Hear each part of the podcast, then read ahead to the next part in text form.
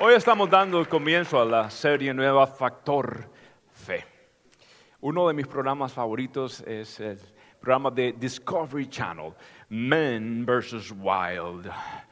Eh, el hombre eh, versus eh, lo salvaje. Y, está ahí este hombre llamado Bear. Bear Grylls es un hombre que lo tiran a las Amazonas o lo tiran a una selva o lo tiran a un lugar inhóspito. Y este hombre tiene que valérselas por sí mismo. Él dice, mi, mi función, mi misión en la vida es sobrevivir. Es todo. Porque él está, Dios mío, lo tiran con cocodrilos, con ah, anacondas. El hombre es increíble. Y lo único que ese hombre tiene es una navaja una navaja. Y este hombre se inspira en un libro donde escribe cómo sobrevivir experiencias extremas. De hecho, si usted está en el fondo de la mar y allí lo ataca un pulpo, lo único que usted tiene que hacer es relajarse, no cunda el pánico, como decía el Chapulín, y usted desenvolverse en oposición contraria a los tentáculos de aquel calamar, de aquel pulpo. ¿okay? Si a usted lo ataca cuando se escapa a la profundidad del mar y sube más arriba y arriba lo ataca un tiburón, no se preocupe. Lo único que usted tiene que hacer es golpear su nariz y golpear eh, sus branquias y mirarle fijamente y si le saca los dientes, no crea que está sonriendo con usted, eh, eh, sino que está dándole gracias a Dios por la cena de hoy. Pero usted, usted lo que tiene que hacer es, medir, yo, no me imagino yo siguiendo las instrucciones, que instrucción número uno, branquias, ¿dónde es que le tengo que dar? No, pero escuche esto, si a usted lo ataca una anaconda, quédese inmóvil, quieto, trate que no le dé ningún tic nervioso. Ella intentará digerirlo por la parte inferior de sus pies. Va a sentir una sensación de cosquilleo. Relájese, respire profundo mientras ella lo succiona. Cuando usted sienta los ácidos estomacales eh, de la anaconda, va a empezar a sentir un poquito de calor que le va invadiendo hasta su cintura. Todavía no es hora de ponerse nervioso. Cuente hasta 20 y mientras ella eh, lo absorbe hasta la mitad, usted luego lentamente, evitando cualquier eh, movimiento brusco, se sienta, la mira fijamente a los ojos y recuerda la navajita y le saca los ojos. Ok, yo me imagino yo ahí, esperando que aquello me, me, absorba y me... y, eh, sí, yo contando hasta 20, sí, mi hijito. Ahora, si lo ataca un gorila, tranquilo. Lo único que tiene que hacer es acariciarle el cuero cabelludo y le hace em, gracia con la boca. Y el gorila va a interpretar esto como un gesto de amistad con usted. Ahora, si sigue todas estas instrucciones, usted tiene un 5% de sobrevivir el ataque del animal. No habla de la suegra porque el porcentaje sería menos. No hay instrucciones. Se llama la gracia de Dios, lo único que puedo hacer. Escuche, ahora, no hay ningún libro que a mí me pueda hablar qué hacer entonces cuando estoy enfrentándome con los, los pulpos los calamares de las calamidades que vienen a mi vida. Nadie me puede dar instrucciones que puedo hacer con los tiburones ah, que se mueven en el ambiente laboral. Eh, nadie me puede decir a mí qué, hacer cuando vengan las culebras de las deudas. Eh, nadie me dice a mí qué puedo hacer cuando venga el gorila de, y no me voy a referir eh, esposa a su cónyuge, no. ¿qué, hacer cuando vengan las pruebas a mi vida? No, no voy a saber qué hacer. Y, y el, que hay libros que me enseñan en experiencias este, extremas y que lo único que necesito es una navajita, déjeme decirle, el libro santo, la palabra del Señor, te da a ti la instrucción más eficaz como tú puedes superar y vivir una vida en victoria. Y es más eficaz que una navajita, se llama el factor fe. Y nosotros vamos a hablar. La palabra del Señor dice en el libro de Efesios 2.8, porque por gracia sois salvos por medio de la fe. Luego en Hebreos 10.38 la palabra del Señor dice, mas el justo por la fe vivirá. Escuche, la fe no solamente me introduce a una relación con Jesucristo. La fe no solamente me hace nacer a mí en la familia de Dios, sino que ahora la fe, dice Hebreos, se debe convertir en mi vivencia, en mi experiencia diaria. El justo vivirá, sabe. Esa palabra significa respiro, neuma, esa palabra significa poder tener vida. En otras palabras, cuando usted camina una vida de fe, usted camina respirando el aroma y el aliento de Dios en su vida. Cuando usted camina con una vida de fe y el no caminar en una vida de fe, uno siente, sí o no, que, que cuando uno empieza a perder la comunión con Dios, como que uno se ahoga, como que le falta el aire, como que uno se asfixia, como que uno está incómodo, uno se ve al espejo y ni se cae bien uno mismo, mucho menos los demás personas. Y, uno está todo, pero cuando uno empieza a vivir una vida de fe, usted puede volver a respirar. ¿Y, y por qué la fe es tan importante? La Biblia dice que la salvación se recibe como, ¿por qué? ¿Por qué se recibe la por fe, mediante qué? La fe. Somos justificados por medio de qué? Dice la palabra del Señor. La fe. El Espíritu Santo, dice la Biblia, se recibe como? Se recibe por fe. La palabra de Dios dice que Jesús él le dijo a Pedro, he rogado para que cuando venga la hora de la prueba, tu fe no falte. El Señor felicitó a aquellos hombres que abrieron un techo eh, en, una casa con tal de, de traer a un enfermo para que Jesús lo sanase. Y el Señor honró esa fe, honró la fe de aquella mujer que extendió su mano para tocar su manto y, le dijo, mujer, tu fe te ha salvado. Él le dijo a aquel leproso, eh, eh, tu fe te ha sanado. Admiró a la fe del centurión cuando dijo, solamente di la palabra y mi siervo sanará. El Señor admiraba la fe, el Señor eh, miraba la fe como algo muy importante. La fe es la moneda del cielo. La fe es, es, es, es the currency of heaven. Es, es la moneda con que usted hace canjes espirituales, eh, son las monedas que operan en el cielo, en los bancos del Señor. Escuche, podría ser que nosotros tenemos milagros que no hemos recibido simplemente porque todavía no hemos creído.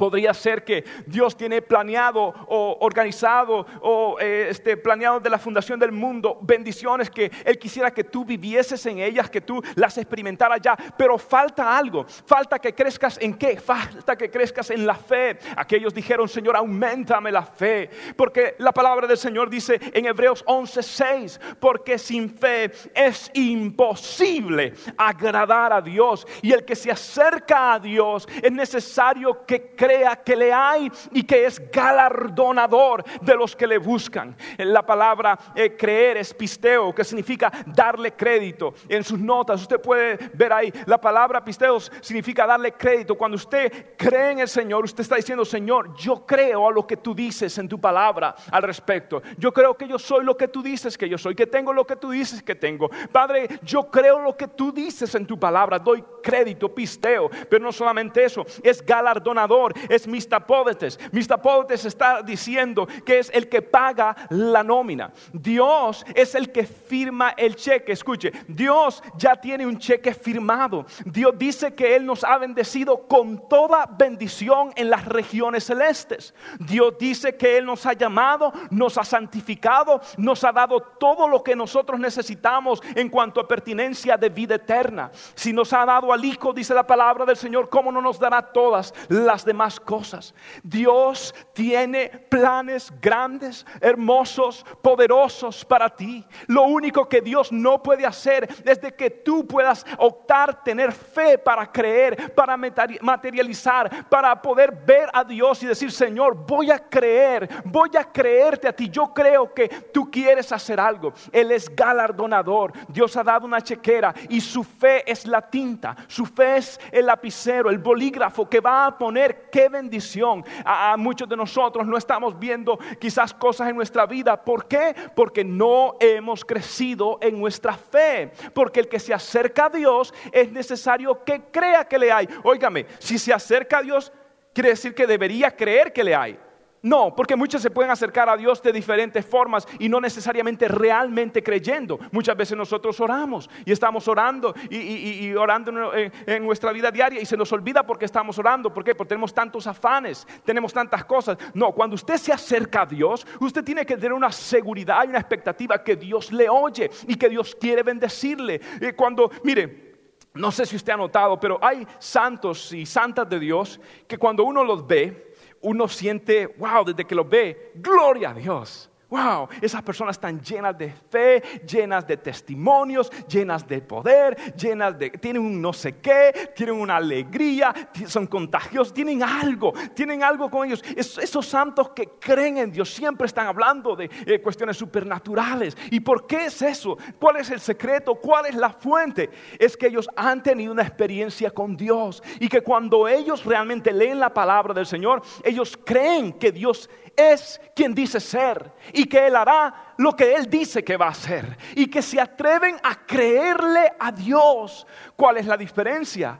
La diferencia entre esas personas y los que tenemos como vidas como regulares, cristianas regulares, una, que estos hombres y mujeres de Dios se han atrevido a tomar grandes pasos radicales de fe para Dios y han dado un paso y han probado que cuando ellos dieron un paso y en dirección a la voluntad de Dios, los mares se abrieron. Cuando ellos dieron un paso para Dios, la boca de los leones se taparon. Cuando ellos dieron un paso en fe para Dios, el fuego no quemó, la llama no ardió y el agua no hundió y tampoco las aguas eh, anegaron a esa persona. Se dieron cuenta que Dios puede bendecirle. Se dieron cuenta que Dios fluye agua de la roca. Se dieron cuenta que Dios puede enviar maná del cielo para alimentarle. Se dieron cuenta que Dios puede hacer milagros para sanar. Se dieron cuenta que Dios tiene poder para cambiar sus hijos. Que tiene realmente poder para sanar al enfermo, que tiene realmente poder para hacer una obra grande y magnífica, que todavía el Dios es el mismo de ayer, de hoy y por los siglos de los siglos, y que mi Dios tiene poder para salvar. Han creído que tienen un Dios maravilloso,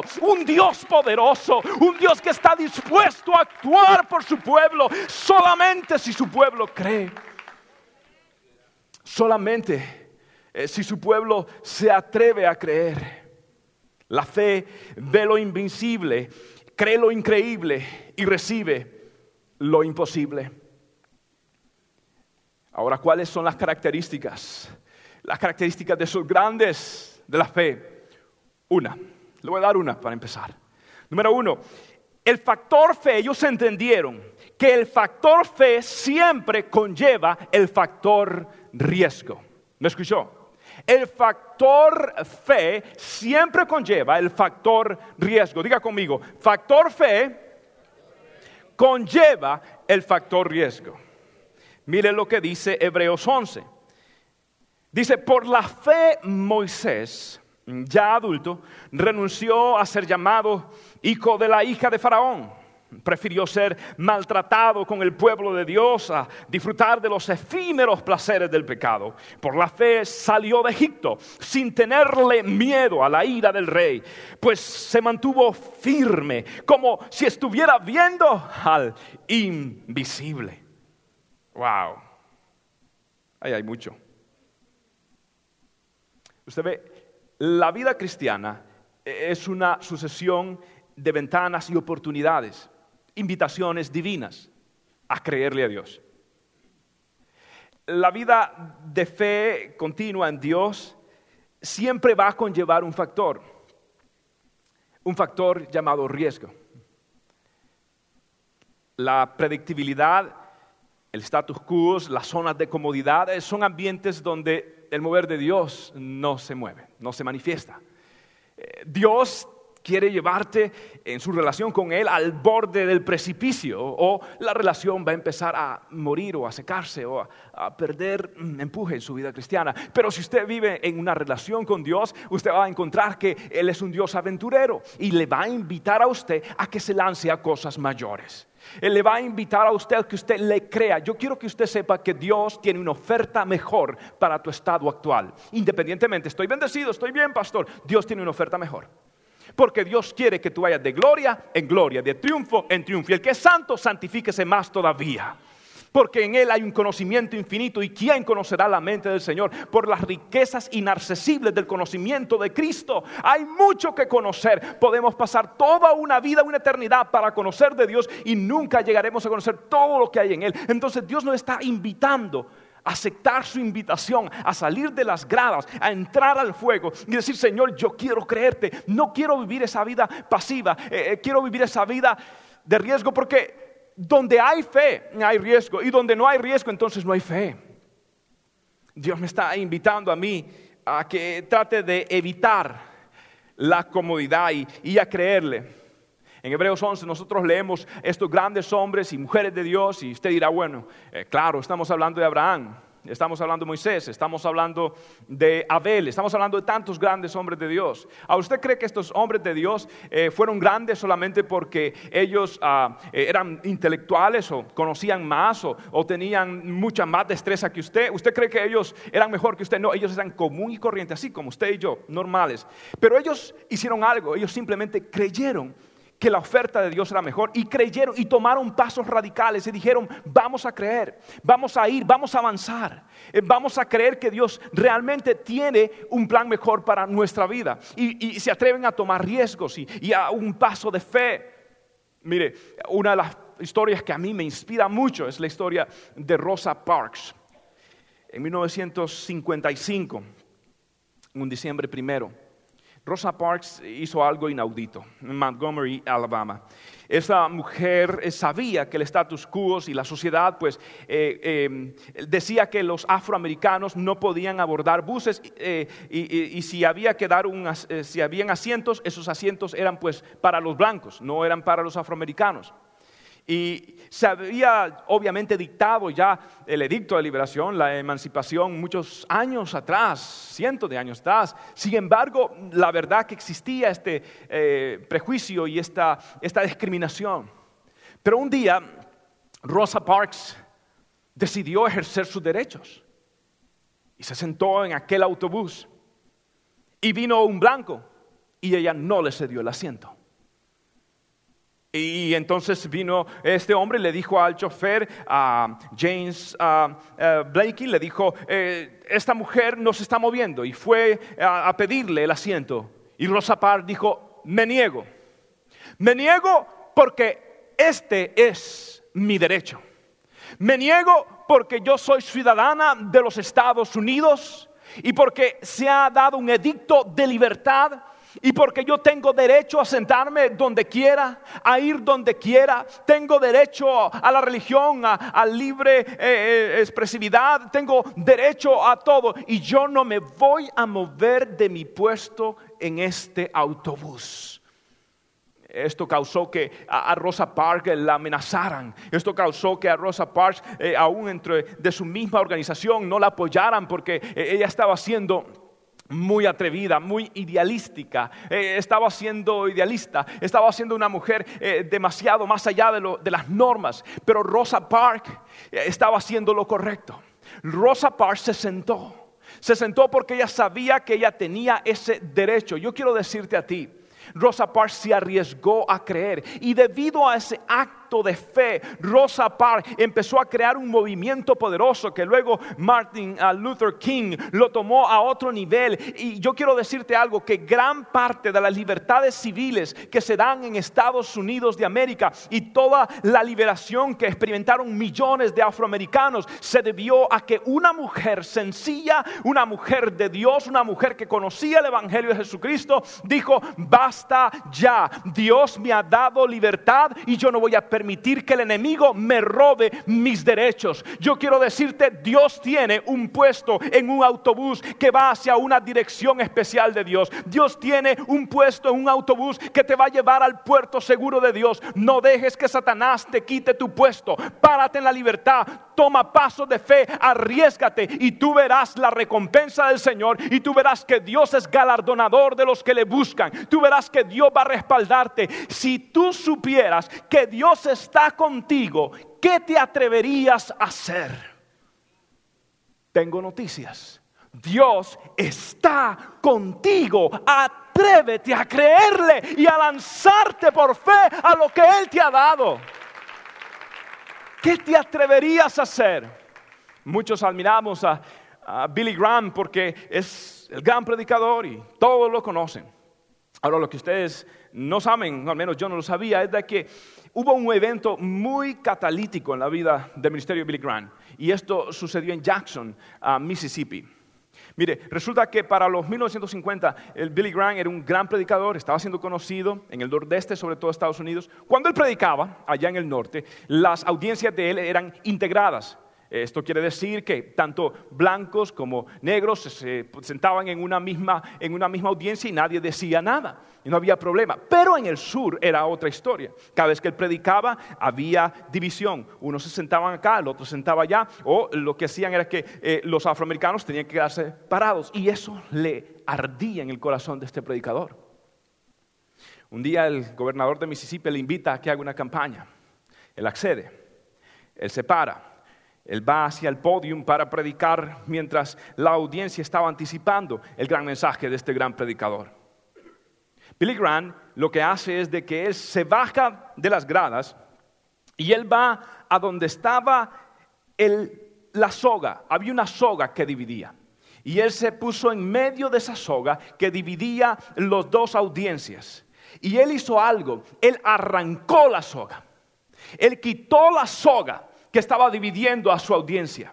Los sugieres, aún los mismos sugieres, empezaron a, querer volver a poner la soga. Aquí hay un ujier que está enseñándome una soga ya. Ok, aquí hay una soga. ¿Sabe qué hizo? Entonces agarró la soga y la tenían dividida y, aquí estaba sentado una persona y los demás grupos de este lado y, y, lo que hizo este gran hombre de Dios es que él aló la soga y él tiró todo eso al piso.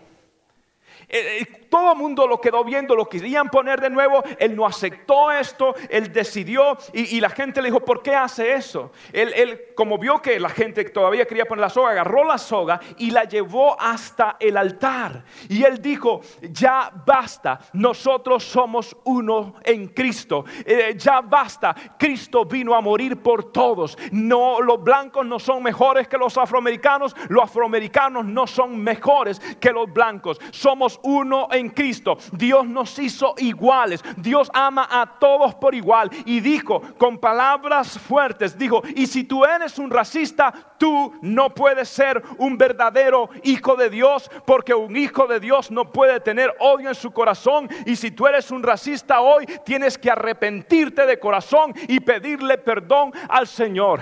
Quiero que sepa que cuando Billy Graham aló esa cuerda en 1950, en Jackson, Mississippi, las ventanas de los cielos se abrieron sobre el ministerio de Billy Graham y desde ese momento fue a las naciones, fue al mundo, fue a la televisión. Dios bendijo el ministerio grande. ¿Sabe por qué? Porque se atrevió a arriesgarse para Dios. Usted tome riesgos para Dios. Usted no se quede en el lugar donde Satanás quiere que usted esté eh, intimidado. Usted párese en el nombre de Jesús y diga, Cristo está conmigo. El Espíritu del Señor está conmigo no voy a temer, me voy a arriesgar. Si Dios le ha dado una pasión en el corazón, ¿qué espera para cumplir el plan y el propósito de Dios en su vida? Vamos, tome fuerza, diga Señor, me has llamado, yo lo creo, aunque estén o no estén conmigo, yo voy contigo y voy a cumplir el plan de Dios para mi vida y verá usted que las ventanas de los cielos se van a abrir en el momento que usted tome un paso de fe, pero por amor a Dios, tome un paso de fe. Arriesguese. el temor quiere mantenerte paralizado. Había una mujer llamada Harry Green, 1900 21, por ahí, que eh, fue conocida como la mujer más miserable de Estados Unidos. ¿Y por qué dije esto? Esta mujer era una mujer muy rica, pero tenía tanto temor perder su riqueza que lo que ella hacía, ella no gastaba nada.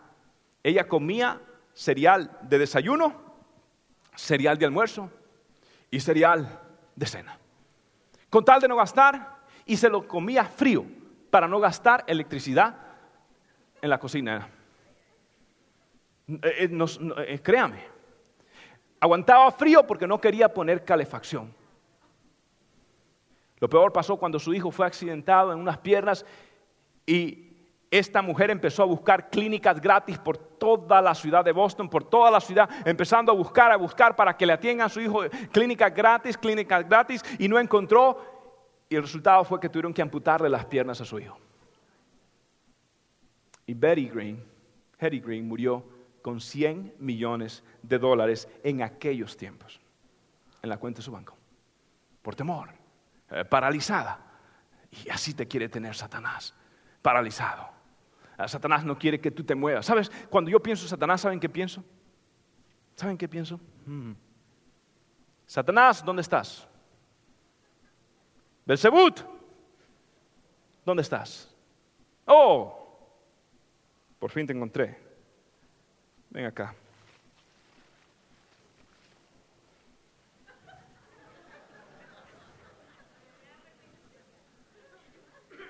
Párate aquí frente a los testigos.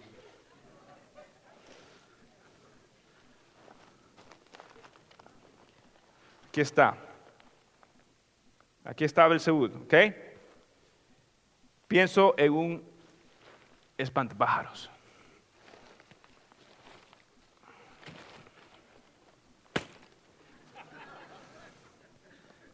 En esto pienso. Cuando yo pienso en Satanás, yo pienso en un espantapájaros. Que está allí, los pájaros lo miran con su cara de bobo, que tiene y los pájaros no se atreven porque allí está el espantapájaros. Ahí está él. Y como los pájaros antes en algún momento de su vida les han ah, apedreado, entonces cuando ven a, a este espantapájaros, ¿qué hacen?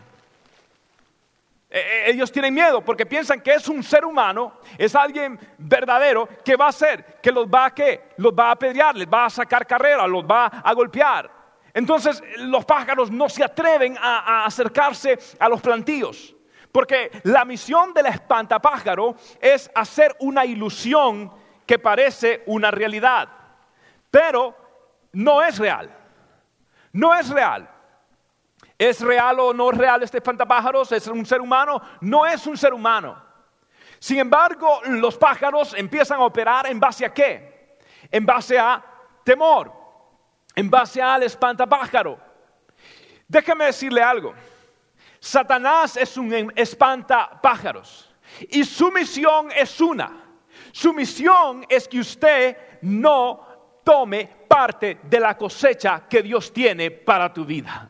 Eh, Satanás no quiere que tú vayas y tomes los frutos del Espíritu. Satanás quiere que tú ah, no vayas y tengas miedo y evites cosechar tus sueños. Satanás quiere que tú caigas en temor y mantenerte atado y que nunca desarrolles los dones y el llamado y la pasión que Dios ha depositado desde la fundación del mundo en tu corazón y te quiere mantener marginado, asustado y el que muestra diferentes espantapájaros. Puede ser un espantapájaro de la aprobación humana, eh, puede ser un espantapájaro de una enfermedad, puede ser un espantapájaro de un fracaso en los negocios, puede ser un espantapájaro de temor en alguna área de tu vida. Y el único objetivo de Satanás es que tú no tomes la cosecha que Dios tiene para ti. Pero escucha, cuando la próxima vez veas un espantapájaro por ahí, cuando veas un enemigo, que Satanás quiere levantar un enemigo, un espantapájaros. Es simplemente una invitación que Dios te está haciendo, diciéndote, enfrenta a ese enemigo porque tengo una cosecha grande para ti. No te amedrentes, no temas, esfuérzate y sé valiente porque yo estaré contigo, dice el Señor, para librarte. Eh, no te dejes eh, llevar por los espantapájaros. Atrévete a creer en el nombre de Jesús de Nazaret y toma tu tierra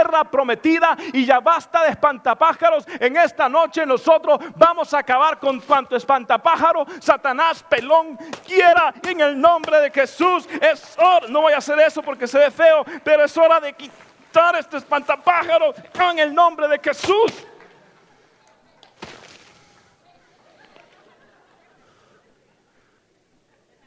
¿Lo voto o no lo voto? ¿Lo dejo aquí? ¿Lo voto o no lo voto? Satanás, no tienes parte ni suerte en el nombre de Jesús. ¡Fuera!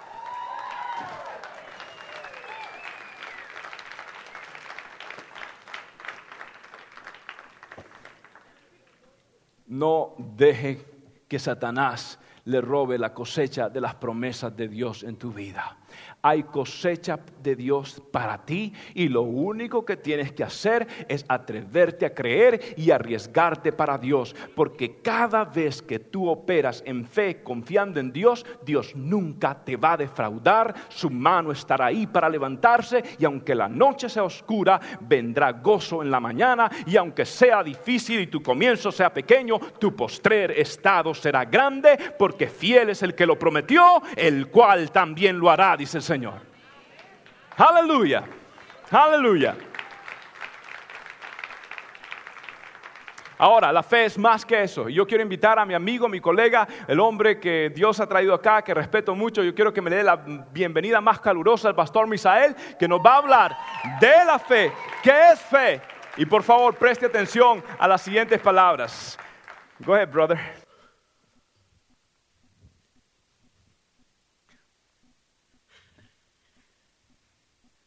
Ay, Dios mío. pastor, por favor, llévate ese. No vaya a ser. Y si tuviera la corneta de, don Francisco, le tocábamos hasta la corneta.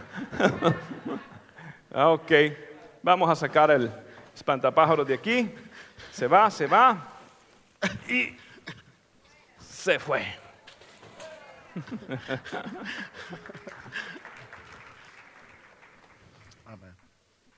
Si yo ah, pagara por un ticket de um, fútbol y ustedes me vieran quizás por televisión, ahí en medio del estadio, eh, y se dan cuenta que no es un deportista más el que esté ahí, sino es a Misael, porque ya si lo ven ahí, ya dudarían que fue el pastor, porque dijeran, ya el pastor se le, se le fue la cabeza, y, y quizás me ven con la pelota en medio, imagínense, un gran estadio, 60 mil personas, y yo metido en aquel estadio hay gente que aún así pudieran decir mi fe no se activa y pudieran decir en su corazón, ¿qué está haciendo él allí en medio de ese estadio? Fuera diferente si um, ustedes me vieran con una guitarra y me vieran quizás hasta un programa secular, pero pudieran decir uh, algo, hay un crédito en su vida que lo puede llevar ahí. Ustedes conocen de algo que yo puedo hacer. Y una de las cosas de la fe es que nos va a llevar, nos da a nosotros el crédito del conocimiento, del poder que tenemos en el Espíritu Santo, el conocimiento de Dios. Si yo les preguntara a ustedes hoy, hoy mismo, yo les dijera, ¿quién de ustedes ha visto a Dios? A ver, cuénteme, para que me haga una pintura, yo anhelo ese día de, ver una pintura. Yo les puedo decir, por favor, uh, descríbanme a Dios en su personalidad, denme un, picture que, tanto deseo. Eh, Quizás, ah, aunque hay muchos visionarios por ahí, ah, no pudieran hacerlo. ¿Por qué? Porque la fe es la única, la única certeza que nosotros tenemos de Dios. La fe, la fe en Él. ¿Por qué? Porque Dios, yo sigo creyendo en Dios. Si me sana, yo sigo creyendo en Dios. Si no me sana, yo sigo creyendo en Dios. Si hace algo conmigo, yo sigo creyendo en Dios si no hace nada conmigo. Yo sigo creyendo en Dios cuando no siento dolor en mi vida, pero eh, cuando aún siento dolor en mi vida, aún también sigo creyendo en Dios. Y ah, eh, eh, también una de las cosas que tomé esta pelota de fútbol, porque yo sé que hay algunos amantes del Super Bowl aquí en casa, ¿verdad? Ah, estoy estoy ah, el martes preparándome ¿no? y, consultando con el coro. Le digo, tengo que compartir el mensaje con el pastor, denme unos insights. Y lo primero que me dijeron es el Super, el super Bowl en el, domingo. Y yo para adentro me dije, ¿Super what? yo sé de Super Bowl lo que sé, lo que sé de ciencia. Entonces, realmente ah, eh, me quedé calladito allí, se, terminó la práctica y veo a mi hijo, porque yo siempre me llevo, a mi hijo conmigo, y, ah, y lo llevé a mi oficina, le digo, ven, ven conmigo a mi oficina. Y muchas de estas veces, donde yo llamo a mi hijo a la oficina, no es para ah, compartir con él, sino es para... ya, él, ya, él, iba con, una, con su cabeza como va el cordero al matadero, ustedes saben. y cuando entra a mi oficina le digo, siéntate. Oh, Dios mío. Y cuando él escucha, siéntate, porque viene un, ah, un sermón grande y le digo, I need help. Please, explica un poquito qué es lo que tú entiendes acerca de todo esto del fútbol y esa gente que se eh, corre para aquí, corre para allá y en un, momento del camino se encuentran y se cae uno sobre el otro y eso. Y entonces él me empezó a, wow, él se sintió que por un momento no era un regaño lo que iba a recibir, sino que se sintió como líder y yo y sacó el pecho hacia afuera y digo, papi, ¿sabes qué? En el Super Bowl hay, hay uno que se llama quarterback y ese es el que tiene la pelota y es el que liderea el equipo y, entonces está haciendo todo allí. Pero yo, yo, quisiera que ustedes lo vieran explicando todo esto. Entonces yo me pongo a pensar en alta voz y trato de, asociar. Yo digo, déjame ver si puedo asociar algo de aquí para el mensaje del domingo. Y me pongo a pensar en alta voz. Entonces este, este sería el pastor, el líder, ya que, ya es el que va uniendo a la gente, crea la estrategia. Entonces él sigue, eh, él dijo, oh, algo está extraño aquí y, sigue explicándome. Hay unos que se llaman los running back y esa es la persona que toma la pelota y cruza los obstáculos. y ahí yo me puse, ese es el intercesor que cuando está el enemigo de frente, pero escúchame bien, todo eso fue intenso ahí entre él y yo y, ah, le digo, ese que está peleando contra el enemigo, cuando llega el enemigo lo traspasa en el nombre de Jesús, pero hay otro también y, cuando eh, eh, él para de hablar y me pregunta, papi, are you getting it? Eh, I don't know. Yo lo que sé es que me prestaron un pullover ah, por ahí que lo quise sacar que dice Saints. No sé por qué. La fe, número dos, la fe necesita ser ejercitada. Iglesia, la fe necesita ser ejercitada. ¿Qué es lo que, quiero decir con esto? Ah, tú escuchas cada día acá en la iglesia y eres motivado, cada, día eres motivado por alguien que te dice, cree, confía, eh, ejercítate. Pero tú no, vas, tú no vas a entender todo esto hasta que tú no lo vivas, hasta que tú no lo vivas en, ti mismo. Muchas veces pensamos que los intercesores son aquellos que tienen el, don de la oración, o pensamos que la gente que puede adorar a Dios son aquellos que cantan, y aun cuando una de las cosas que pasan, y es común, yo se lo digo a mis cantantes, yo les digo, lleven a la iglesia, lleven a la iglesia a la plataforma para que ellos se den cuenta que es acerca de ellos, se trata acerca completamente de ellos. Nosotros nos preparamos aún. Hay veces que para, para tener constancia nos preparamos el martes, tenemos un tiempo para nosotros, solamente para que entendamos que el domingo es acerca de ti, de, ti, de la iglesia. Pero es acerca de ti también las 24 horas del día. Cuando Dios te manda que te ejercites en la fe. Ahora, la fe no se puede ejercitar hasta que tú no llegas a una plataforma. Hasta que tú no estás en medio de, situaciones, circunstancias que te llevan a ti a creer a Dios. Un poquito más. Algo que te duele, algo que te afecta, algo que pone en tu vida eh, el, como decía el pastor, el, riesgo, algo que te desafía. Y a Santiago, en el capítulo 2, versículo 26, dice, porque como el espíritu, como el cuerpo sin espíritu está muerto, así también las, la fe sin obras está muerta. Eh, Santiago está revelándonos, escúchame bien, tú necesitas acompañar la fe con obras. Aún también uh, Pablo le escribe a Timoteo de esta manera, hijo, nútrete con las palabras de la fe y de la buena doctrina que has seguido. Lo que estaba queriendo decir Santiago en su libro, estaba queriendo decir, ¿sabes qué? La fe como tal es un principio, es, es, es, es el principio, pero la fe también, si tú no le pones obra en tu vida, es solamente una iniciativa. No sale más que es, es, algo que tú pudieras lograr, es algo que tú pudieras hacer, es algo que tú pudieras entender, algo donde tú pudieras llegar, pero hasta que tú, no la practicas, es una iniciativa.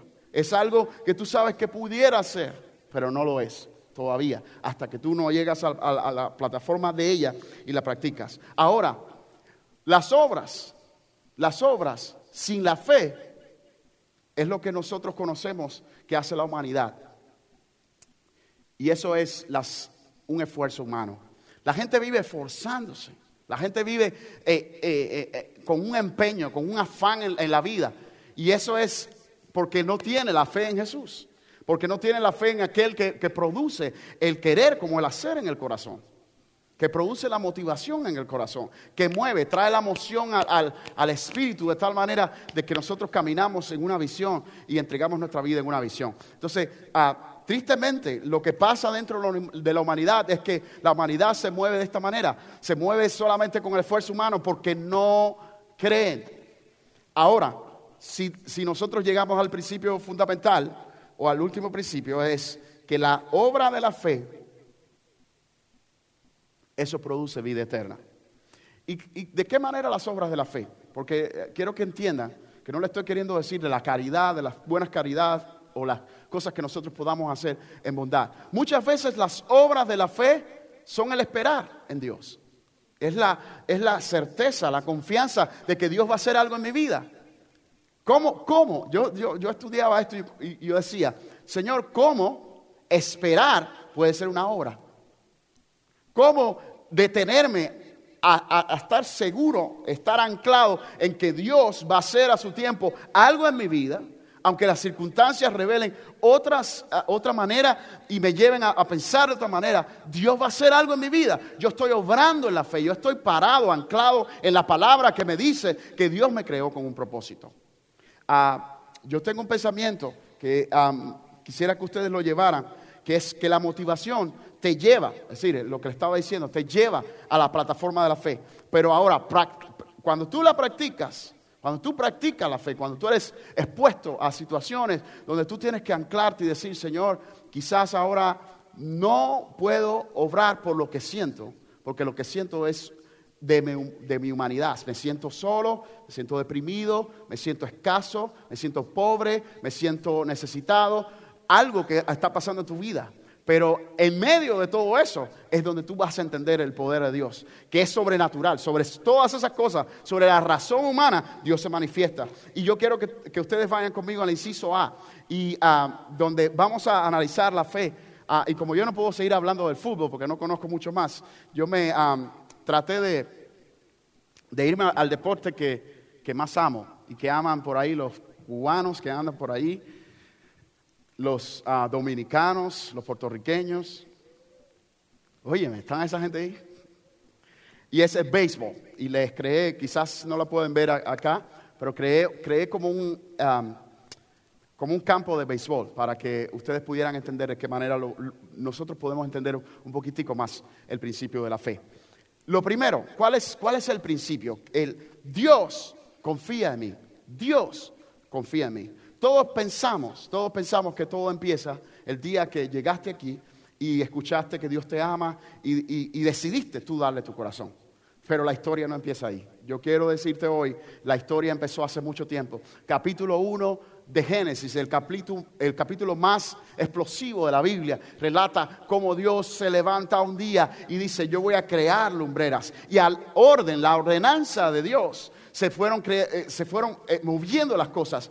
Miren, si ustedes han, visto películas que han impresionado, póngase a imaginarse cuando Dios empezó a mover aguas y a separar las aguas de los, de los solamente, mire, solamente con una ordenanza. Dios pronunció una palabra Dios pronunció un decreto y las aguas se, separaron de la tierra. se hizo el día, se hizo la noche. Y ya al, final dice que ya al otro día, ya era el primer día, ya, ya había un día creado, solamente con una palabra de Dios. Empezaron a pasar, eh, eh, a, pasar, a pasar los días y Dios estaba tan inspirado que empezó a crear las plantas, los frutos, la belleza de la creación y creó los seres vivientes. Y aún la Biblia me relata que cuando creó todas estas cosas y los animales, Dios se paró, en la, eh, según me dice la palabra, y, y dijo, wow, todo esto es bueno, todo esto es magnífico, todo esto es bello. Y si ustedes no lo, entienden, ustedes tienen que ir a, un lugar donde haya unas bellas montañas o una, una, el algo como el yunque por ahí, o algo como las montañas de Honduras, que me encantan tanto, o algo como las montañas de, uh, de mi Santiago de Cuba. Tiene que ir ahí para que ustedes vieran si Dios se ha equivocado o si Dios no actúa con perfección. Ahora, aunque Dios vio toda esa creación, Dios dijo, yo tengo que hacer algo donde no va a ser creado por un decreto, sino que yo voy a poner mis manos, yo voy a, poner mi empeño y le voy a dar mi semejanza. Se va a parecer a mí. Yo le voy a poner a una figura que tiene que ver conmigo. Y les decía esta mañana a algunas personas en la iglesia, decía, por eso es que hay muchas personas que no conocen a Dios yo creo que tú puedes ah, estar de acuerdo conmigo. Hay personas que no conocen a Dios, pero tienen un, espíritu apacible, son buenas personas. Y uno, aún, aún ellos saben que dicen que son buenas personas. Y sí, lo podemos ver solamente porque han sido creados a la imagen y semejanza de Dios. Entonces, cuando Dios creyó en mí, cuando Dios eh, eh, se empeñó en mí, él, puso sus manos en mi vida. Él, puso, él me creó. Cuando Dios pensó en ti y se estaban formando todas esas cosas que estaban formándose en el vientre de tu madre, por aquí, por allá, por, todas partes. Dios estaba pensando en ti. Dios estaba pensando en ti. Ese era su plan. Él lo había determinado. Él lo había, él, lo querías. Él, dijo, este va a ser el sello de la creación. Capítulo, eh, el capítulo 3 de Génesis relata cómo ya Dios todavía tenía un plan para, para poderte hacer victorioso aún sobre el espantapájaro. Porque ustedes conocen bien la historia. La Biblia relata que el hombre pecó y todo esto lo separaría, todo esto le haría ser desechable delante de los ojos de Dios. Ahora, en el capítulo 3, Dios ah, le pone un acto al enemigo y le dice, espérate un momentico. Yo soy el omnipotente. Yo, yo soy el omnisciente. Y aunque mi imagen se ha equivocado, yo tengo un plan de redención. Y tú no me vas a apartar de mi creación le dijo al, diablo, tú no me vas a apartar de mi creación. Y de ahí determinó una, yo me impresiona todo esto, porque como desde el comienzo de la palabra ya había sido ah, alumbrado la persona de Jesús, lo que iba a pasar con la persona de Jesús cuando él pronuncia en el capítulo 3 eh, de, Génesis y ella, ah, refiriéndose a la serpiente, te va a herir en el carcañal, pero tú le vas a herir sobre la cabeza por medio de la persona de Jesús, solamente por tener una fe en Él, solamente por comprender que, que yo te creé para mí, que tú eres semejanza mía, que nadie te va a apartar de mi mano, que si tú creyeres, tú vas a estar siempre a mi lado. Dios creyó en ti en, primera, en primera plana. Pero no solamente que creyó en ti, sino que te expuso es decir, eh, si nos vamos desde el home, y quería traerme hasta mi bate, ah, pero tenía miedo que lo asociaran con la suegra. Entonces, ah, ¿qué pasó? Dios te expuso a la humanidad. La humanidad también cree en ti. Y muchas veces pensamos que, que, eso no, no, no es así. Pero Dios te puso a la humanidad antes de a ti mismo. Porque cuando tú eras pequeño, cuando tú creciste, Todavía tú no tenías razón de lo que tú ibas a hacer y lo que tú ibas a desear y hacia dónde ibas a ir. Y aún así ya la humanidad creía en ti. Decían, esa muchacha va a tener un, wow, su futuro promete o su futuro, el, futuro de él es, ah, es atletista o wow, mira qué talento tiene. Ya la gente creía en ti. Pero ¿sabes qué es lo que, pasó? Que esa primera base empezó a llenar tu corazón de tal manera que lo único que tú conocías no, sabías del pasado, ¿Quién te había creado? Porque no, te habías, no lo habías encontrado en ti. Solamente estabas apoyado en lo que la humanidad pensaba de ti. Y hemos estado pensando así. Nosotros vivimos así. Vivimos adictos a, la aceptación. Vivimos por la aceptación. Pero hay una cosa que Dios te lleva. Y ah, para eso yo quiero que nosotros vayamos. Y si ustedes usan su Biblia conmigo, por favor. Al capítulo 3 de Daniel. Yo quiero relatarles la historia eh, preciosa de tres jóvenes hebreos o judíos.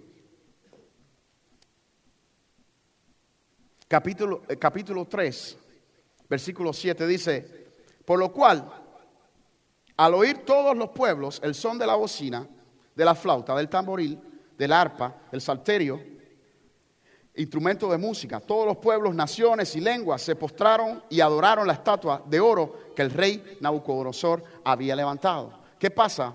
Ah, estamos en presencia, ustedes conocen la historia, la mayoría conoce la historia. Estos jóvenes estaban, habían llegado de cautiverio. Pero miren, escuchen bien, ellos llegaron cautivos, ellos llegaron en la prisión. Ellos fueron encarcelados cuando llegaron a Babilonia. Y ahora la palabra les va a relatar en, versículos después que ellos estaban ahora como negociantes en, en otras provincias de Babilonia. Habían adquirido gracia delante de la humanidad, delante de Babilonia, a una, nación que, era, que no tenía ni sus costumbres. Pero a todo esto, todo esto, toda esta exposición los llevó a ellos al, al próximo paso. Y es al próximo paso que te lleva a la plataforma de la fe, cuando tú eres expuesto a ti mismo. Y tú empiezas a creer que tú eres lo que Dios dice que soy. Creo en Dios porque Dios tiene en sus manos lo que Él dice que soy. aún, Proverbios 23, capítulo, capítulo 23, versículo 7 dice, por cuál es su pensamiento en su corazón, tal es Él. ¿Qué quiere decirme la palabra? Que yo soy lo que yo confieso, que yo soy lo que yo digo que soy, que yo soy en lo que camino. Si yo camino eh, eh, y, yo confieso mi, mi propia calamidad, yo voy a andar en calamidad. Pero si yo tengo una mente enclavada en la promesa de lo que Dios es, yo empiezo a alinearme con el propósito de Dios sobre mi vida. Porque aquellas personas que quieren descubrirse a sí mismos en lo que piensan, en, su estado natural, en su estado carnal, van a ser son a propósitos o son armas del enemigo, por eso no encuentran vida. Pero ahora cuando yo me empiezo a alinear con el propósito de Dios, es que yo empiezo a, encontrar lo que Dios dice que soy, lo que, lo que Dios tiene para mí. Y eso es una, es, esa es la, donde, donde se, yo pienso que ahí es donde está el punto eh, de partida del ser humano. Es allí cuando llegas a la iglesia y, y sientes que quizás Dios te está confrontando tu vida y te dice, yo te he esperado, yo te he amado, yo te he buscado.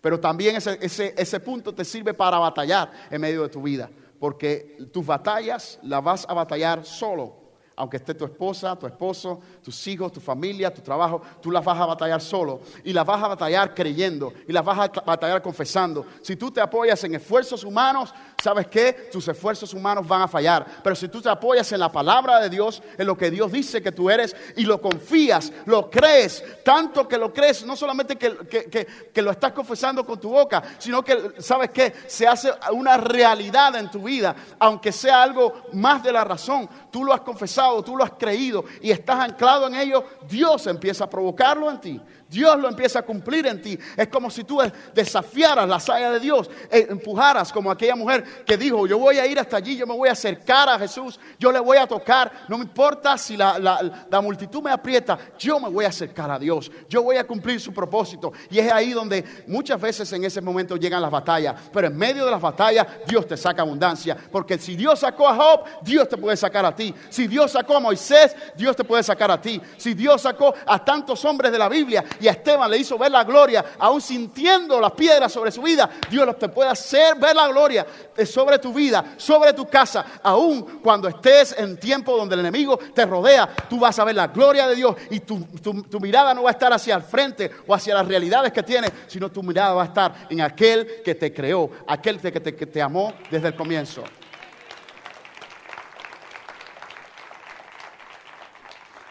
Dilo conmigo, yo soy lo que Dios dice que soy. cuando tú te vayas a la casa vas a decir, yo soy lo que Dios dice. Cuando tú estés en el trabajo tú vas a decir, yo soy lo que Dios dice. Yo quiero que tú te pares un momento y, lleves esta declaración en fe.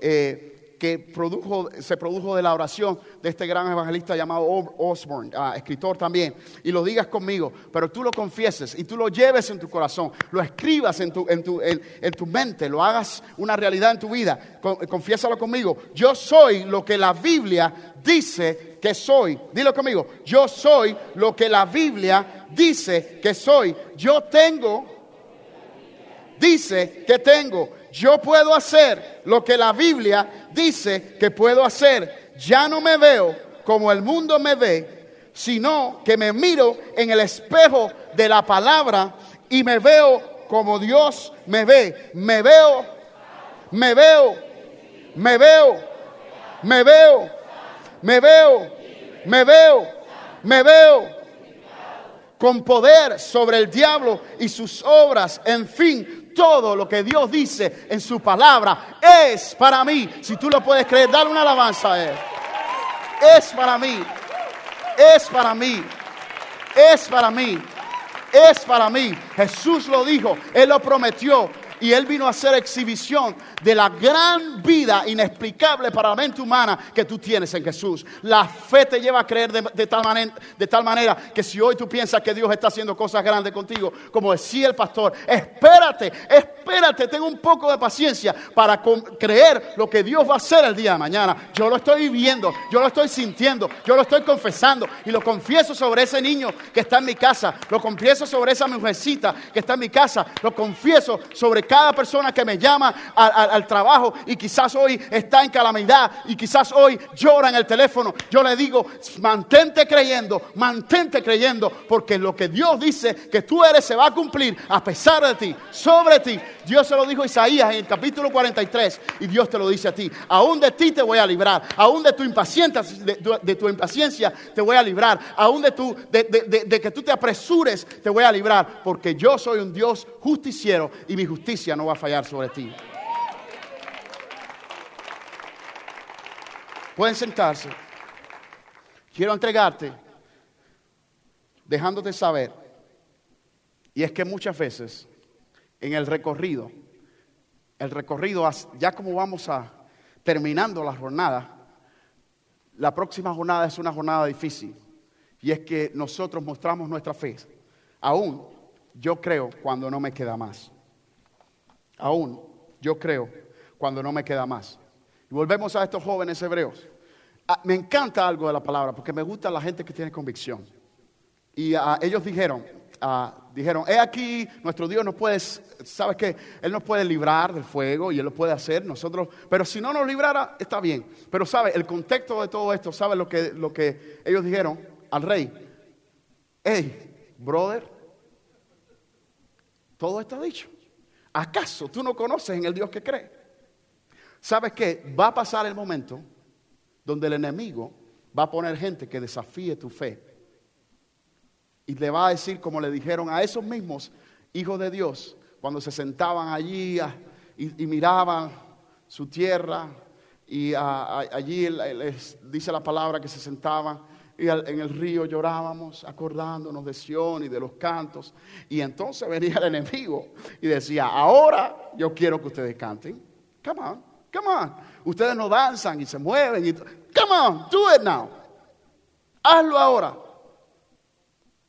Pero Dios levantó un remanente fiel porque no solamente estos tres jóvenes que ustedes conocen la historia de ellos, sino la historia de Daniel, que era un, gran amigo de estos hombres y fue uno de los remanentes. Nosotros estamos haciendo el ayuno de Daniel, que solamente fue fiel aún cuando no le quedaba más.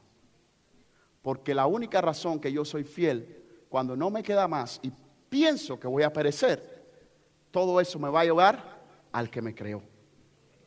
Cuando no me queda más, aún todavía me queda Dios. Cuando yo pienso que todo acabó, aún todavía me queda Dios. Yo quiero que tú entiendas en esta noche que tú tienes que poner en práctica. Si no hubiera pastor en este lugar, si no hubiera canciones en este lugar, aún todavía tú tienes que creer, mujer de Dios, hombre de Dios, que si no te queda más, todavía te queda Dios. Eso fue memorable de la semana pasada, que, que cayó en mi corazón. Yo me fui a mi casa y lo confesé y lo dije. El hombre, como decía el pastor, el hombre que tiene una casa y tiene a Dios, no tiene más que aquel hombre que solamente tiene a Dios. El hombre que piensa que tiene una cuenta en el banco no tiene más y tiene a Dios, no tiene más que aquel que tiene a Dios. Cuando yo pienso que no me queda más, todavía yo voy. I'm coming back to the, to the one que, el, que me ha salvado, el que me ha rescatado, el que me creó, el que tenía un plan perfecto de anotación. Y yo vuelvo a Él, yo vuelvo a Él. Ni la muerte, ni la vida, ni ángeles, ni potestades, ni lo porvenir, ni lo presente, ni los planes del enemigo sobre mi vida me van a apartar del amor de Dios. Así que créelo hoy y confiésalo en tu vida. Y dile, Señor, dame una canción memorable donde yo le pueda decir, aunque mis ojos se nublen, aunque mis pies se desgasten, caminaré a su presencia. Tú eres mi fuente de vida, mi manantial de esperanza. Sin ti mi vida no es vida. Tú has sido fiel. Dale un aplauso al que ha sido fiel. Dios te bendiga.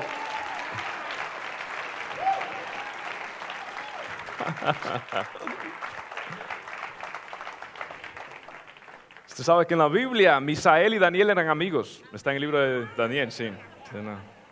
Excelente. Eh, terminamos, iglesia, y el último punto es que fe es tener una visión grande de Dios que produce siempre valentía. Cuando usted tiene una fe que tiene una visión grande de Dios, va a resultar, va a generar en tener valentía. Y esto lo ilustra mejor David cuando en el libro de 1 Samuel 17 la Biblia desata algo escandaloso. Cuando dice, cuando se enfrenta al gigante, tú vienes contra mí eh, con espada, con lanza y, y jabalina, pero yo vengo a ti en el nombre del Señor Todopoderoso, el Dios de los ejércitos plural de Israel, al que tú has desafiado y hoy mismo el Señor te entregará en mi mano. Escuche esto. Estamos hablando de Goliat, ¿ok? Nueve pies, nueve pulgadas, casi diez pies, 56 de cintura, 125 ah, libras de armadura. Estamos hablando del soldado y en una esquina, aquí está ah, eh, David, el flaco, y en la otra esquina Goliat, el musculoso. En una esquina, damas y caballeros, presentamos al pastorcito de Belén, acá al soldado profesional Aquí presentamos al peso humo, digo pluma. Aquí presentamos al peso de los pesos pesados. Eh, damas y caballeros, eh, aquí está. ¿Cuántos respetan a David en Israel? Ninguno, ni sus hermanos. ¿Cuántos respetan aquí a Goliat? Todo el mundo respeta. Es el héroe, el paladín de la nación filistea. Y, imagínese usted el, el, el, Doberman contra el Chihuahua. Era algo increíble, era algo inaudito, no tenía sentido. Y ese era donde Dios había puesto, pero, pero hay algo tremendo de, los gigantes. Y quizás los gigantes se pasean en el valle de Ela y, vociferan y, son eh, bravucones y son eh, provocadores y, se ríen y te humillan. Y, quizás tu, tu, gigante no cargue una espada, ah, pero venga con viles que no puedas pagar. Quizás tu gigante no cargue una lanza, pero venga con un estado emocional que a veces no entiendes por qué tienes tanta depresión. Eh, quizás tu gigante no carga armamento, pero, pero trae un whisky que es difícil resistir, una pornografía que es difícil ignorar, una persona que es difícil tolerar. Eh, quizás tu gigante no tenga armaduras o sea visible, pero sean luchas internas eh, que solamente tú y Dios conocen. Y, y, quizás tu gigante es el que se levanta y te susurra en la mañana y, y te persigue, lee tus emails, está pendiente a tu agenda y te envía um, emails y text messages y, y está siempre pendiente a ti. Quiere ser el primer pensamiento de la mañana y la última preocupación de la noche. Eh, quizás tu gigante es, es alguien que es difícil perdonar o, o alguien que es difícil volver o, o tu gigante es que estás en un lugar y, y en sí el gozo y, la alegría y el de saber que Dios te tenía ese lugar se ha ido esfumando y, y- tu fe ha caído como un cubito de hielo en una cera de verano. Estás perdiendo lo que Dios te ha llamado y tu gigante está mermando, está restando, está dividiendo, está quitando, extinguiendo lo- la llama a Dios en tu vida. Quizás es tu gigante que te dice, "Ah, eres un fracaso. Y si la gente supiera quién realmente tú eres y, las inseguridades, otros son mejores que tú y, y tú no tienes lo que él tiene, tú no posees ciertas características, tú sabes tu limitación física, eh, tú sabes lo que realmente está pasando y, y tu gigante realmente es abrumador. Tu gigante realmente se pasea por el valle de Ela y vocifera y, todo Israel está intimidado y, todo Israel está ahuyentado. Es un gigante que operaba desde los tiempos de antes, de los tiempos de Josué. Eh, es los gigantes que siempre han habitado ciertas áreas débiles de nuestra vida. Y, y tú tienes que tomar una decisión y la decisión es en quién te vas a enfocar. En el gigante o en el Dios todopoderoso de los ejércitos de Israel. Escúcheme, era un ejército, según la última vez que leí 1 Samuel 17. Sin embargo, David dice ejércitos. Ah, no, es que la artillería de, de- de los ángeles está allí. No, la infantería de querubines por amor a Dios. ¿Y que de la naval? De los espíritus ministradores de Dios. ¿Y, y qué de los, de los eh, ejércitos con trompetas que están a punto de tocar las trompetas y los juicios de Dios? Ah, David no miraba al gigante, David miraba más allá del gigante, David miraba de una vista aérea de Dios. David estaba posicionado donde habita Cristo, sentado en lugares celestiales con Cristo. Entonces lo demás es efímero, lo demás es pequeño, pero solamente en comparación a Dios. Y entonces lo único que yo tengo que hacer es mi única virtud y mi única opción es nada más es enfocarme en quién voy a enfocarme, hacia dónde voy a ver, dónde yo voy a, marcar mi pensamiento. Una, un vaso de agua dividido en 60 millones de agua, de, de gotas, puede cubrir una neblina de 10 bloques en una ciudad, pero en realidad es solamente un vaso de agua que me está nublando la vista. Eh, Pero en quién me voy a enfocar y me voy a ahogar en el vaso de agua, me voy a hundir frente a Goliat, me voy a, desanimar en el valle de muerte, de destrucción, en el valle de Ela. Eh, ¿Qué voy a hacer? ¿A- ¿Hacia dónde me voy a enfocar? Eh, Cuando Cristo es grande, los pequeños problemas, los problemas se achican. Cuando tu Dios y tu perspectiva de Dios se agrandan, tú empiezas a creer a Dios por cosas eh, mayores. David hizo una cosa. Si usted lee conmigo las siguientes características en Samuel 17, mire y con esto terminamos. ¿Qué hizo David? David dijo nueve cosas.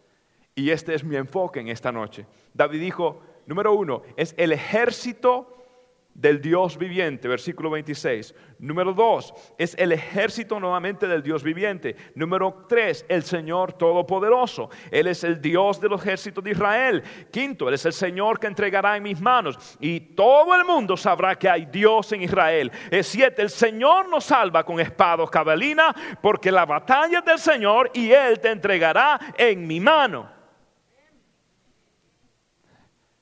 Nueve referencias a Dios.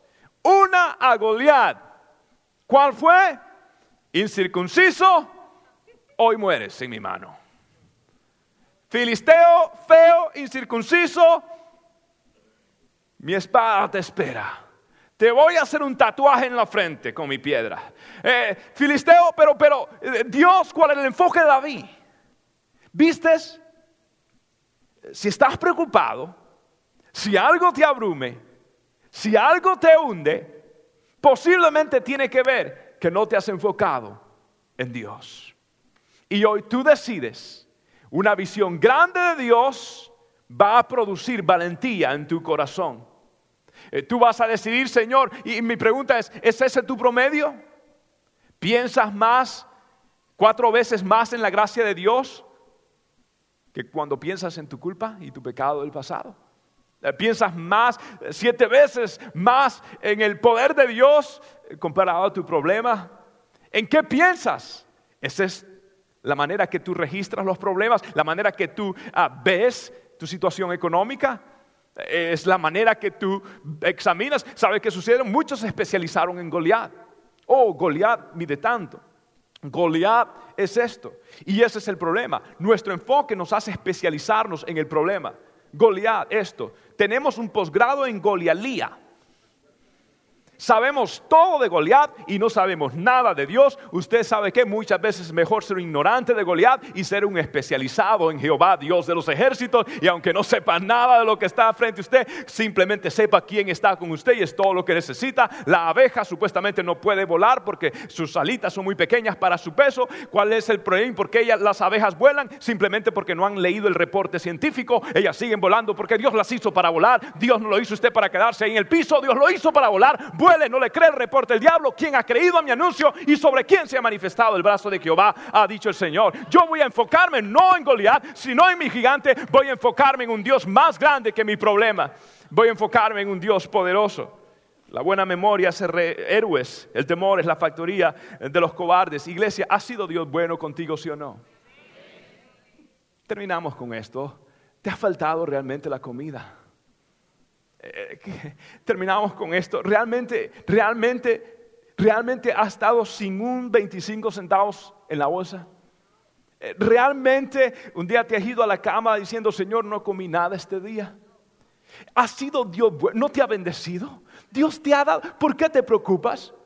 En una ocasión el pueblo de Israel estaba desesperado y el juez Samuel hizo algo tremendo. Los filisteos habían derrotado a los judíos y habían derrotado y la historia de Israel estaba por perderse. Y Samuel agarró una piedra y la puso en medio y dijo, Ebenezer Ebenezer, hasta aquí me ayudó el Señor. La Biblia dice que el ejército de Israel, inmediatamente que él puso la piedra Ebenezer, va y derrotó. Y la Biblia dice que más nunca los filisteos volvieron a tocar Israel, por lo menos en el tiempo de Samuel. Más nunca se atrevieron. Ebenezer, ¿qué pasó? Es que en esa situación este hombre de Dios dijo, ¿sabes qué? Aquí pongo esta piedra. Dios, eh, yo no sé qué va a pasar en el futuro. Yo no sé qué me va a suceder a mí. Yo realmente no entiendo esta economía. Yo no entiendo cómo puede haber empleo. Yo no veo cómo puede haber mayor eh, manufactura o, construcción o, cualquier ah, eh, oficio o cualquier negocio que usted tenga. Señor, realmente yo no veo cómo. Pero lo único que sé es algo. Voy a poner mi piedra de fe y voy a decir, Ebenezer, Ebenezer, hasta aquí me ha ayudado el Señor. No sé lo que eh, tiene el futuro. Lo único que sé que en el pasado Dios ha sido fiel. Yo no sé qué va a haber allá. Lo único que sé es que aquí Dios siempre ha cumplido su promesa. No sé qué va a haber después de la piedra. Lo único que sé que antes de la piedra, cuando nadie vino a mi alcance y a mi ayuda, cuando lloraba solo en mi apartamento y contra la pared y cuando sentía la traición en mi corazón, vino uno llamado el Espíritu Santo y me consoló, me levantó, me ayudó. Yo no sé lo que el futuro tiene. Es venecer, es venecer, es Hasta aquí me ayudó el Señor. Y si me ayudó hasta aquí, Él me va a ayudar a mi futuro. No sé lo que el futuro tiene, pero sé quién tiene el futuro en su mano. Y su nombre es Jehová. No creeré a los gigantes, creeré a Dios. Ebenecer, Ebenecer. Hasta aquí me ayudó el Señor. Voy a creerle a Dios. Puesto de pie, iglesia. Mire, sabe, hoy juega dos equipos. Y uno de esos equipos es los Saints. Ah, ¿Cuántos creen que los Saints van a ganar? Bueno, ya usted forma parte del equipo minoritario, minoritario minoría de la iglesia, perdón. Ah, pero escuche, este equipo estaba mal. 2005, mal, mal, mal, mal. ¿Sabe qué hicieron? Era un equipo que perdió, perdió. Cambiaron de entrenador y trajeron al señor Peyton. Y este hombre, este hombre fue el que levantó a ese equipo. Ahora, cuando este equipo perdedor se cansó de perder, hicieron algo, contrataron a un coach, a un entrenador que tenía un récord de victoria y de triunfo. ¿Y qué hizo ese coach? Por primera vez este equipo va a ir al Super Bowl, porque él tenía un récord de victoria. Déjeme decirle algo, eh, Dios tiene un récord de fidelidad. Y no sé cuántas veces has perdido y cuántas veces has perdido la esperanza. Yo no sé cuántos reportes van contrario a lo que Dios te ha prometido. Yo no sé cuánto te, te, sientes en tu corazón o cuánto ha disminuido la cuenta bancaria. Yo no sé cuántas dudas tienes y cuántos gigantes te merodean. Yo no sé cuántos. Lo único que yo sé es que Dios tiene un récord ganador. Su nombre es Jehová, Dios de los ejércitos, que provee maná para el pueblo, agua aún de la roca, que destruye a los enemigos, que tapa la boca de los leones, que te hace caminar aún en medio del fuego. Es su nombre es Jehová, Dios, que no te dejará, no te abandonará, nunca se olvidará de ti. Y aunque tu padre y aunque tu madre te dejaren, con todo eso el Señor te recogerá. Y Él dice, yo sé los planes que tengo acerca de vosotros, dice el Señor, planes de paz y no de mal, para daros el fin que esperas, para bendecirlo. Escuche algo, Dios tiene un récord fidedigno y yo puedo confiar en el Señor. Señor, perdóname cuando mi fe me ha faltado. Perdóname cuando mi vida no ha reflejado las convicciones de mi corazón cuando me he hundido y me he especializado en Goliatlía, eh, cuando no me he especializado en teología, cuando he dejado que los pensamientos y las análisis se hundan mi corazón. Y yo creo en esta noche en tu reporte. Y sobre todo, Señor, yo creo que tú viniste a morir por mí en la cruz yo voy a pedir a los servidores que pasen al frente y los servidores, por favor, empiecen de una vez a ministrar, a, dar la Santa Cena. Hoy vamos a tomar la Santa Cena y hoy vamos a recordar lo que Jesús hizo en nuestra vida. Así que, por favor, servidores, de una vez pueden pasar a servir y mientras nosotros adoramos, mientras nosotros adoramos a Dios usted recibe la Santa Cena. Escuche algo, mi querido amigo. Dios le trajo aquí, si esta es su primera vez, segunda, si nunca le ha entregado su corazón a Dios. Dios le trajo aquí para que usted crezca en su fe, ponga su fe en Dios, se ponga cuentas con Él. Nosotros queremos decirle, Cristo le ama. Y si en esta noche usted quiere estar a cuentas con Él, abrirle su corazón, pedirle perdón, haga conmigo esta oración. Repítala allí donde está y dígala, pero de corazón. Diga ahí, repita, Señor Jesús, perdona mis pecados, perdona mis errores. Pongo mi confianza en ti, no en los problemas. Quiero estar a cuentas contigo. Jesús, ven a mi corazón, perdóname, te declaro como el Señor de mi vida, lávame con tu sangre, en el nombre del Padre, del Hijo y del Espíritu Santo. Amén amén.